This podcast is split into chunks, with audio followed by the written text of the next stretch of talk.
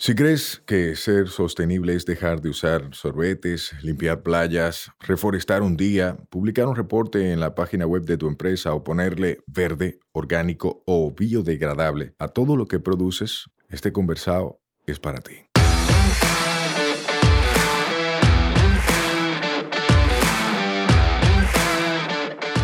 Hola, soy Sayuris Bonet, el motorcito detrás de la empresa Una Vaina Verde. Y hoy vamos a tener un conversado sostenible.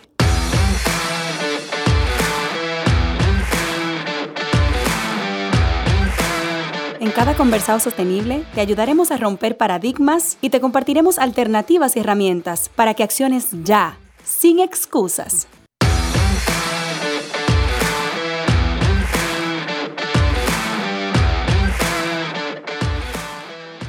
Hola, hola, hermosa familia verde. Estoy felicísima. Como hay un meme por ahí, porque tengo en cabina a Anadel Rodríguez, una tremenda profesional con la que yo tuve la oportunidad de trabajar en unos diálogos que hicimos chulísimos. Pero le vamos a contar más ahorita. Anadel, ¿cómo tú estás? Hola, Sayuris. Muy bien, gracias. Gracias por la invitación. A ti por aceptar. De verdad que, que me siento como que feliz de que tú estés aquí. gracias. Si yo te pregunto, ¿Quién eres tú como persona? ¿Qué tú dirías? Eh, yo soy Ana del Rodríguez, yo soy arquitecta eh, con una especialización en manejo de proyectos y un MBA en manejo de proyectos y con una trayectoria de 12 años gestionando proyectos en temas de construcción y en la última etapa de mi vida en temas de sostenibilidad.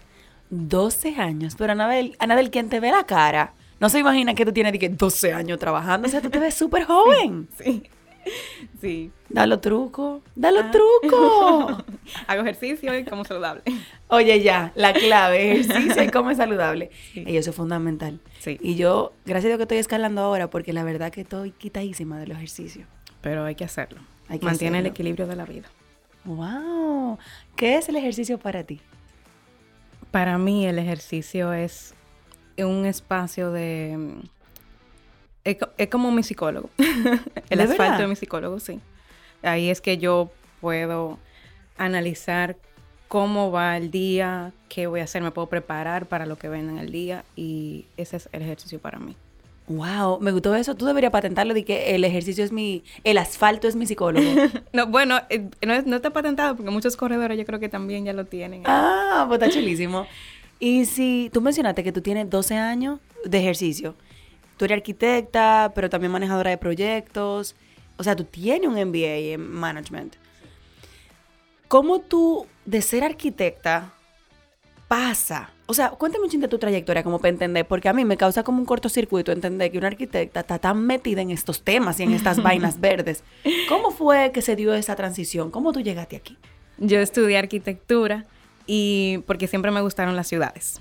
Em, y de hecho, mi primera maestría tiene que ver con em, gestión integrada de arquitectura, eh, proyecto integrado de arquitectura y eh, con un enfoque en urbanismo sostenible. urbanismo sostenible, o sea, que tú como arquitecta ya te estabas enfocando en esto. Sí, sí, sí. ¿Por, qué las ciudades son importantes? O sea, tú como arquitecta, ¿cómo, ¿cómo tú haces ese vínculo? Porque yo he escuchado mucho, por ejemplo, de urbanismo táctico o de que las ciudades son para la gente o que deben ser útiles.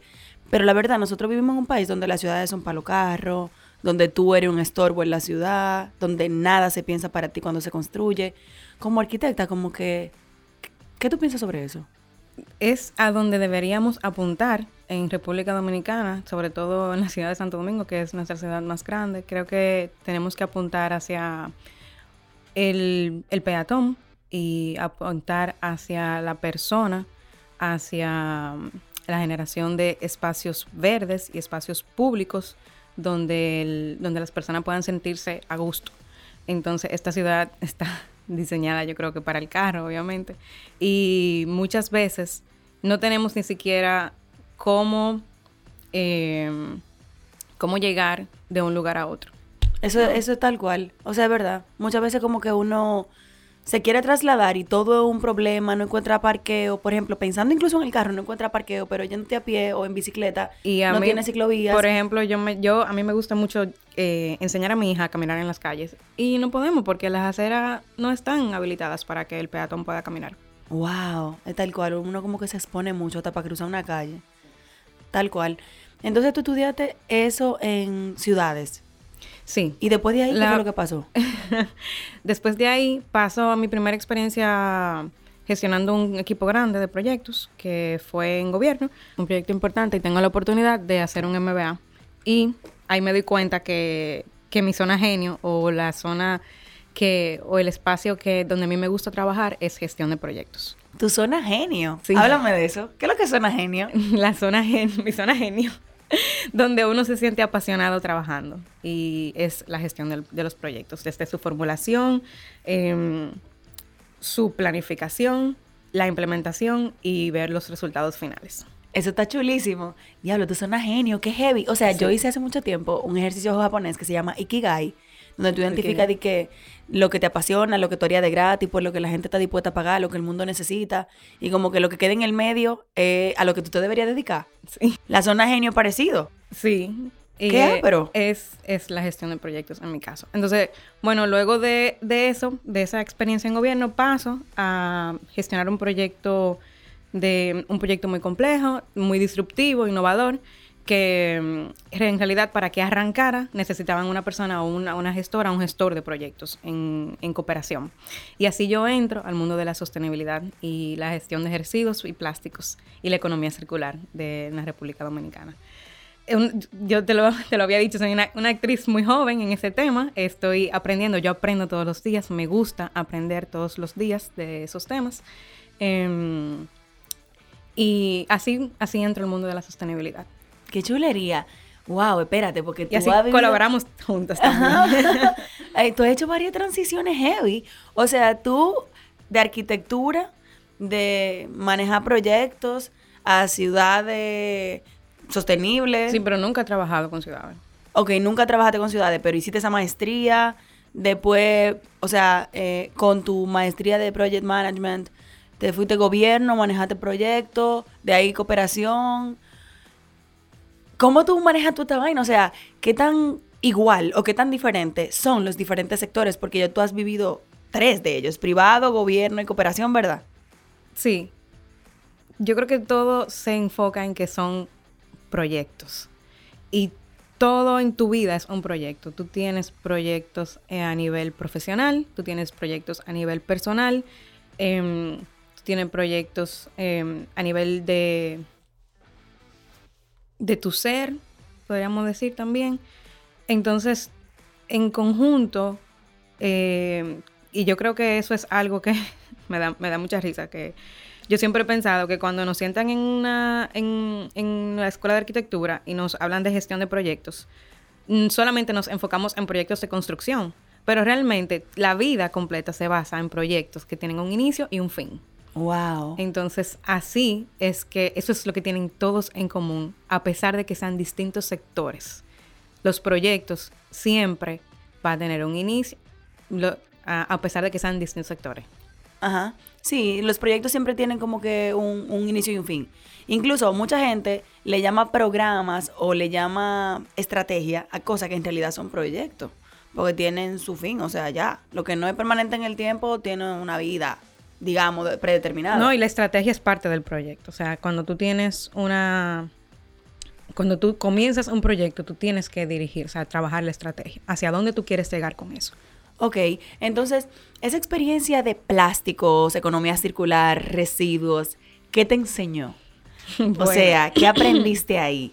eh, aprendí que, necesit que como República Dominicana tenemos que tomar acción pronto con el tema de gestión de plásticos y residuos. Eh, entiendo que en este momento, y este es un momento clave, donde muchos actores están poniendo el ojo en ese tema, donde, donde tenemos que aprender a valorizar los residuos que nosotros estamos utilizando, pero sobre todo a tomar decisiones inteligentes como seres humanos, como individuo para afectar al colectivo. Entonces, si como individuo nosotros tomamos la decisión de qué utilizar y qué no utilizar y qué decisiones tomar, incluso eh, en de cuántos vehículos tenemos en nuestra casa, cómo vamos de un, cómo nos trasladamos de un lugar a otro, si llegamos en dos vehículos o mejor preferimos llegar en uno o preferimos llegar a pie. Yo creo que eh, esa es una relación que nosotros tenemos con el medio ambiente que afecta siempre, directa o indirectamente, eh, esas decisiones afectan directa o indirectamente nuestro, nuestra relación. Tal con- cual. Con los residuos. Tal cual. O sea, cuando uno se hace más consciente de lo que consume, de dónde viene, a dónde va, uno como que cambia sus hábitos. Porque si tú te enteras, por eso que aunque yo soy anti limpieza de playa, porque para mí es un greenwashing de muchas empresas que creen que ese es su programa de sostenibilidad, eh, sí tienen un efecto en sensibilizar. Porque En mucha educación. gente en, educa- en educar. Porque mucha gente, bueno, no todas educan, la verdad. A todo el que me esté escuchando, si va a hacer jornada de limpieza de playa, por lo menos aproveche para enseñar a la gente que va a participar a caracterizar residuos y a identificar cuál es el tipo según el tipo de envase. A darse cuenta cuál es el triangulito, qué número tiene, qué tipo de plástico. Porque no podemos tener un reguero de gente ahí con una, un teachercito de una empresa y un año de fast fashion que está ensuciando por otro lado, de que a recoger basura y a ponerla todita junta. O sea, por lo menos enseñémosle algo, ¿verdad? Tal cual. Entonces, Nadel, tú estabas en cooperación. Ahí tú estabas en el PNUD, manejando un proyecto grande, ambicioso, que causó mucho revuelo en el país. Y ahí coincidimos, que fue el, todo lo que fue Plataforma Rescate Osama, ¿verdad? Cuéntame un chin de ese proyecto. De, de la experiencia. yo De la experiencia. De la experiencia. Sí, creo que es, eh, fue una experiencia estupenda. Eh, trabajé con profesionales muy capaces y un equipo de trabajo muy dedicado. eh, y también con un proyecto con una ambición muy grande de, de hacer la diferencia en la República Dominicana. Yo creo que, que esa... Yo siempre, yo cuando salí dije, siempre voy a hacer una banderada del proyecto de todas sus iniciativas. Se trabajó muchísimo.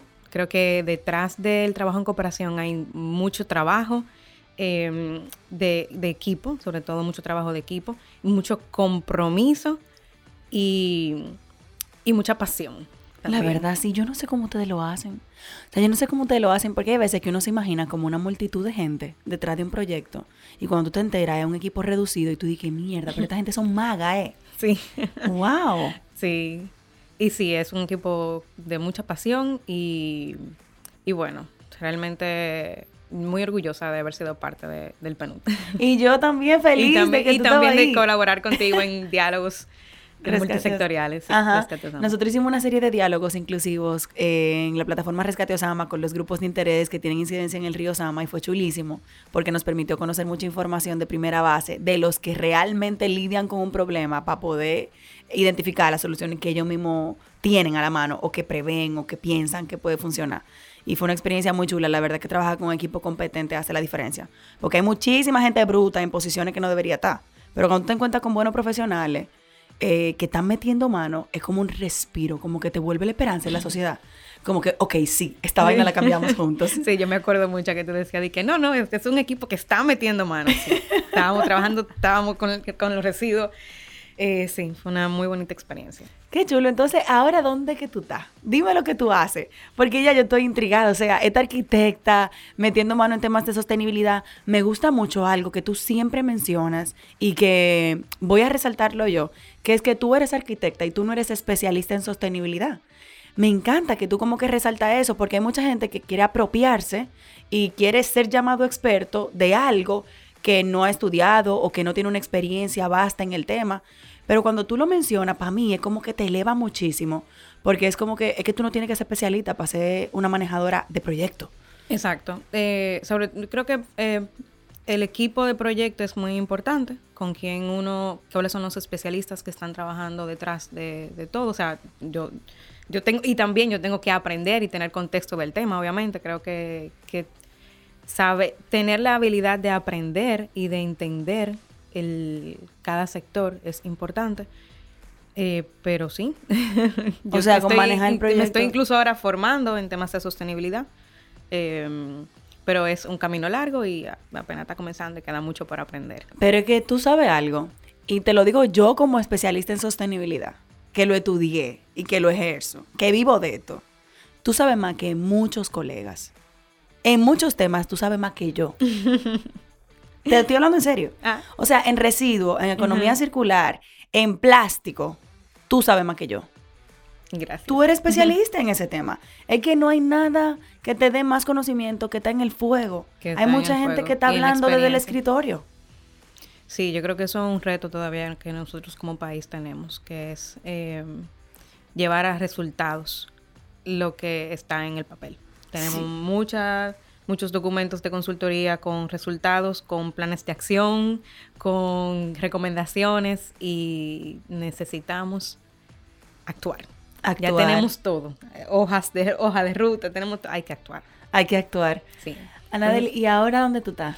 Eh, ahora estoy en la GIZ, en la Agencia de Cooperación Alemana, como coordinadora nacional de un proyecto de ideas de recuperación verde. Esto es un proyecto que apoya a empresas eh, en temas de recuperación verde. Es un concurso de ideas. Concursan, pasan a, un, a una selección, depende de que cumplan ciertos criterios de empleabilidad, de sostenibilidad en el tiempo de la iniciativa, de género, tienen que cumplir una cuota de género también. O sea, tiene una serie de requerimientos que la gente tiene que cumplir, para pasar. Para, para pasar y luego también tiene que ser innovadores. Y es un concurso regional, por lo que también hay mucha competencia a nivel regional con América Central y República Dominicana. Pero en, cuando tú dices concurso, ¿hay premio en el concurso? sí, es un, bueno, premio, premio. es un premio realmente porque la GIZ acompaña al, a la empresa. Eh, con financiamiento no reembolsable para la implementación de esas ideas de recuperación. Espérate, que eso lo tengo que aterrizar. Di que con financiamiento no reembolsable, señores, te dan unos cuartos. Bueno, no, no, no es, no es, puede ser o en compra, materiales. exactamente. Sí, pero como quiera. O sea, imagínate que tú tienes un proyecto y que en ese proyecto tú necesitas un consultor que te oriente en cómo hacer tal cosa. Esta gente te pagan eso. Obviamente tú tienes una contrapartida. Sí, pero te pagan. Aportar una contrapartida. Pero te pagan parte de un presupuesto para una idea que tú tengas, para un proyecto que tú tengas que esté corriendo. Correcto. Que a veces que hay proyectos que están detenidos por una inyección de ese tipo que hace falta. Exactamente, sí. O sea, que eso está genial. Ya no hay tiempo para participar, así que para este concurso. Sí, para este concurso ya cerró. Estamos en el proceso de selección de los ganadores del segundo concurso. Eh, es un proceso, pasa a un comité nacional y luego a un comité regional, quienes deciden eh, cuáles son las ideas ganadoras a nivel regional. Y, bueno, estamos en ese proceso.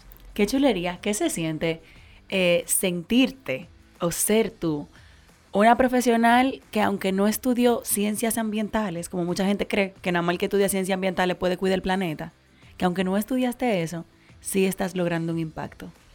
Eh, se siente muy bien. Yo siento que el, impacto, yo de hecho es, cada día estoy más sensibilizada con el tema. Le, a mi hija yo siempre le digo que su mamá trabaja cuidando el planeta y ella ya incluso sabe muy bien que no utiliza eh, plástico. plástico, ella no le gusta el sorbete porque dice que va a ensuciar el planeta.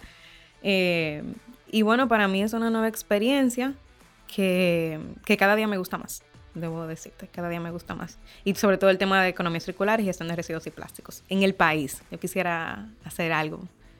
Si yo te pregunto, si yo te doy luz verde para soñar, ¿qué tú visualizas? Así en el tema de residuos, de plástico, de economía oh. circular. Yo digo, hazte cuenta que tú tienes todo el presupuesto del planeta y todos los recursos humanos del planeta. ¿Qué deberíamos estar no, haciendo? que todos valoricemos los residuos, separemos en nuestras casas, que el sistema procese y reutilice eh, los, todo lo que nosotros estemos generando. O sea, que, podamos eh, ser, pasar de la economía lineal a la economía circular realmente.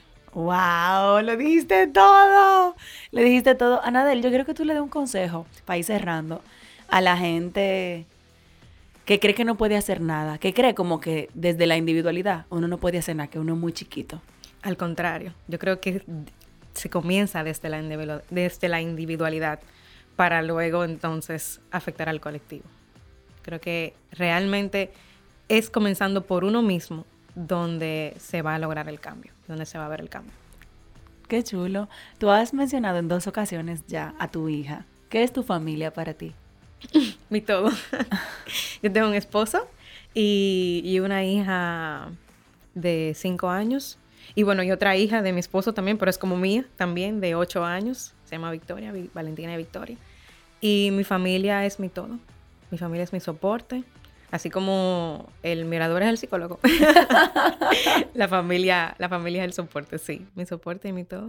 Y, y nada. Creo que en esta vida todos vamos eh, caminando hacia un equilibrio y viendo todo como proyectos y siempre, y siempre es importante tener un proyecto. Qué bueno. Siempre es importante tener un proyecto, ¿verdad? Hay gente que está vivo como respirando y ya. Como que uno, si tiene una meta, uno como que se siente como vivo. Sí, sí, sí. Qué cool. Anadel, ¿cuáles son tus hobbies? ¿Qué te gusta hacer? Cuando tú no estás trabajando, que es casi nunca porque tú trabajas demasiado, pero cuando tú no estás trabajando, ¿qué tú haces? Yo corro, yo soy corredora eh, y me gusta mucho ser mamá también. ¿Te gusta? Sí, me gusta. Yo disfruto mucho, bueno, y con Valentina, es, es hembra, disfruto mucho el día de chicas, disfruto mucho salir con ella, hablar con ella.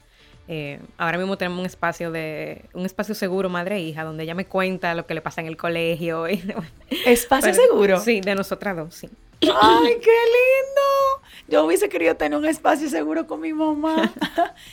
Anadel tú como madre que te gusta el rol de madre que tú le dirías y que tú me dirías a mí yo a veces hago preguntas que son para mí pero la hago aquí como que para que que para que para todo el mundo.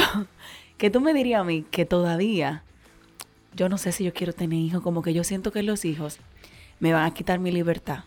Como que yo siento que, que yo hago lo que yo quiero, cuando yo quiero, eh, y los hijos ya se vuelven tu primer plano, como que todo te cambia. O sea, es de verdad tan difícil y uno renuncia tanto a uno. O sea, es tan grave. Eh, no, y sí. Pero tú te vas a dar cuenta tú misma cuando tú quieras tener tu hijo. O sea, es algo que te va a salir natural a ti. No, tú no lo vas a ver en ningún lado, tú no lo vas a, a no te lo van a decir ni te lo van a imponer. En el momento en el que tú sientas que estás lista para ser madre, tú lo vas a saber. Tú te vas a dar cuenta de eso. Wow. Bueno, ojalá me llegue esa señal algún día, pero si no, adopto. No, si no, tú, exactamente. Cool.